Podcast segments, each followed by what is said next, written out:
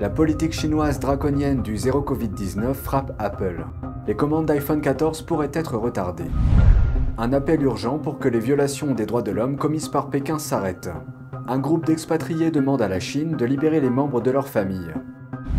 L'Occident démantèle l'énergie nucléaire, la Chine fait l'inverse. Quelques nouvelles sur l'expansion de l'énergie nucléaire de Pékin. Bienvenue dans Regard sur la Chine. Avant de commencer, je vous informe que le programme Regard sur la Chine sera diffusé sur la nouvelle chaîne Regard sur la Chine NTD. Je vous invite à cliquer dès maintenant sur le lien en dessous de cette vidéo pour vous abonner. En effet, suite aux élections américaines de 2021, notre chaîne NTD française s'est vue retirer sa monétisation sur YouTube. En d'autres termes, nous ne bénéficions d'aucun revenu depuis cette période. Pour que nous puissions continuer à vous informer dans de bonnes conditions, vous pouvez nous soutenir en vous abonnant et en partageant le lien de la nouvelle chaîne. Merci pour votre attention. J'espère vous retrouver très bientôt sur la nouvelle chaîne de Regard sur la Chine. On commence maintenant l'émission d'aujourd'hui. Les commandes du nouvel iPhone 14 pourraient arriver plus tard que prévu. L'un des plus grands fournisseurs d'Apple est confronté à des retards provoqués par des fermetures liées à la politique zéro Covid-19 en Chine. Voici la suite. Apple a prévenu dimanche dernier que les livraisons de ses derniers iPhone haut de gamme seraient retardées. Cela fait suite à une interruption de production dans son usine principale du centre de la Chine en raison du Covid-19. La Chine a été frappée par une résurgence du virus. Les autorités ont déclaré près de 5500 nouveaux cas le lundi 7 novembre. L'usine Foxconn de Jiangzhou emploie 200 000 personnes et est la plus grande usine d'iPhone au monde. Elle a récemment été secouée par la colère des employés, suscitée par les mesures draconiennes prises pour enrayer la propagation du virus. De nombreux travailleurs ont fui le site, ce qui a incité Foxconn à offrir de généreuses primes pour retenir le personnel. Dans un communiqué, Apple a déclaré, je cite, L'usine fonctionne actuellement à une capacité considérablement réduite. Nous nous attendons désormais à des expéditions d'iPhone 14 Pro et d'iPhone 14 Pro Max inférieures à ce que nous avions prévu. D'autres multinationales ont été touchées par les mesures de restriction des importations, notamment Estée Lauder et Canada Goose. Toutes deux ont fermé des points de vente en Chine et réduit leurs prévisions pour l'ensemble de l'année. Au cours du week-end, Pékin a mis fin aux spéculations selon lesquelles le gouvernement envisagerait d'assouplir sa stratégie du zéro Covid-19.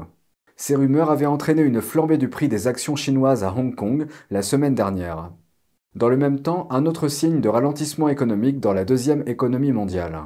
Les chiffres du commerce publiés lundi ont montré que les exportations et les importations de la Chine se sont contractées de manière inattendue en octobre. Ce type de chute en simultané ne s'était pas produit depuis mai 2020. Un groupe d'Américains d'origine chinoise demande à Washington d'aider à ramener chez eux les membres de leur famille qui se trouvent en Chine. Ceci après que les autorités chinoises ont enlevé leurs proches dans le pays pendant la période de la réunion du Congrès national du Parti communiste. Voici la suite. Les membres des familles ont appelé à la libération des prisonniers de conscience détenus dans les prisons chinoises. L'un d'entre eux est Huang Changyu, résident de Newark, qui n'a pas eu de nouvelles de son père depuis près d'un mois. Ils sont venus vers 19h le 11 octobre pour enlever mon père de chez lui. Selon sa tante, la police de la capitale, Pékin, a enlevé son père de 66 ans, nommé Huang Yongchang, pour sa croyance spirituelle dans le Falun Gong. Ils l'ont enfermé dans un centre de détention. L'arrestation a eu lieu au moment du 20e congrès national du Parti communiste chinois ou PCC. Les persécutions politiques généralisées précèdent souvent les grands événements politiques dans ce pays communiste. Mon père envoyait des messages sur les réseaux sociaux. Il a fini par être remarqué par la police, mais je n'en connais pas la raison réelle. Pour l'instant, nous essayons toujours de voir pourquoi la police est venue chez nous. C'est notre hypothèse. Huang n'a pas perdu l'espoir de reprendre contact avec son père, malgré les restrictions imposées aux membres de sa famille pour lui rendre visite.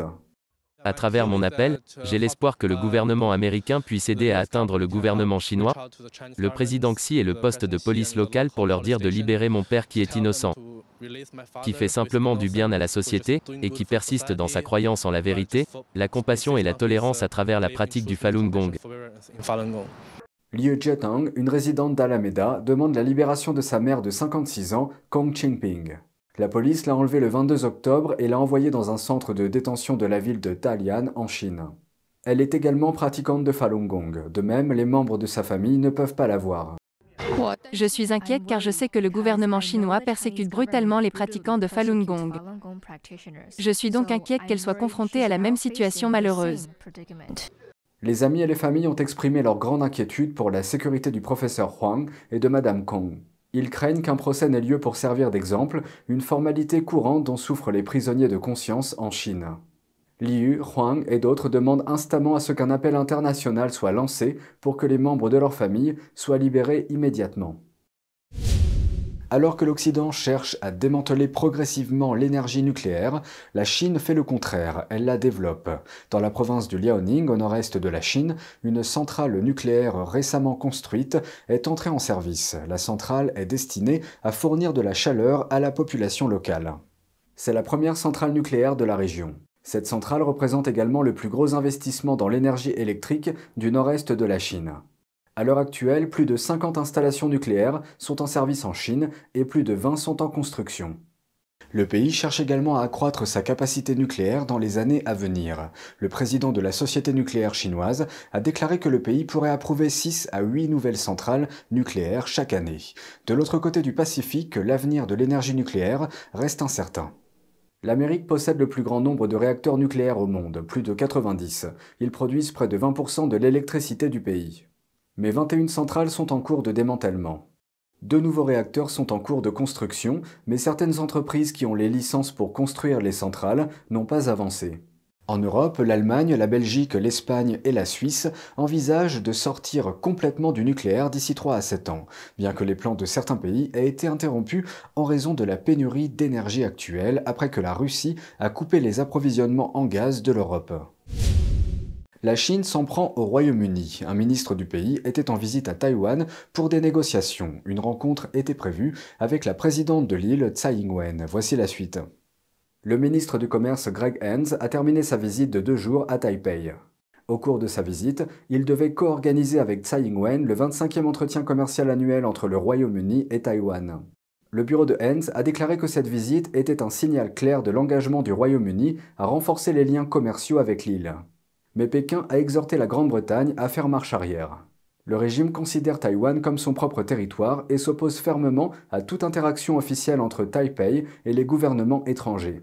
Pékin revendique Taïwan comme son propre territoire et a menacé de l'annexer par la force. C'est tout pour aujourd'hui, merci d'avoir suivi Regard sur la Chine. On se retrouve demain pour une nouvelle émission. Prenez soin de vous et à bientôt.